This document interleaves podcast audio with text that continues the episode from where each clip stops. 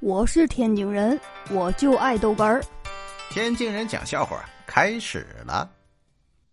我们又出差，二姐啊把脚扭了，到高铁上坐下。我们说让她把那鞋脱了，给她看看伤势。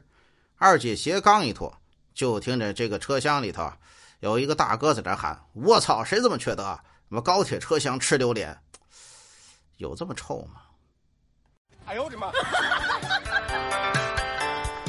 咱今天说说这个驴友团呢。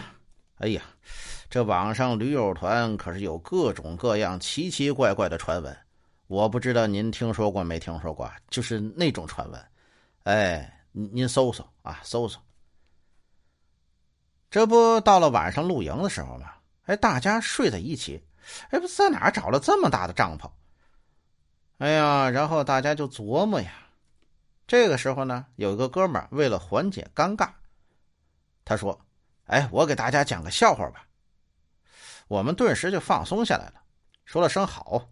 然后啊，他黑灯瞎火的就开始说：“哎，你们看啊，现在咱们大家都没有人玩手机啊，回归到原始，也没有 WiFi，也没有任何的娱乐设施。那接下来呢，全凭我一张嘴给你们带来快乐。”他这话一说，我们。不由自主的，这这屁股都夹紧了。这说的有点瘆人。哎呦我的妈！我是天津人，我就爱逗哏儿，欢迎继续收听。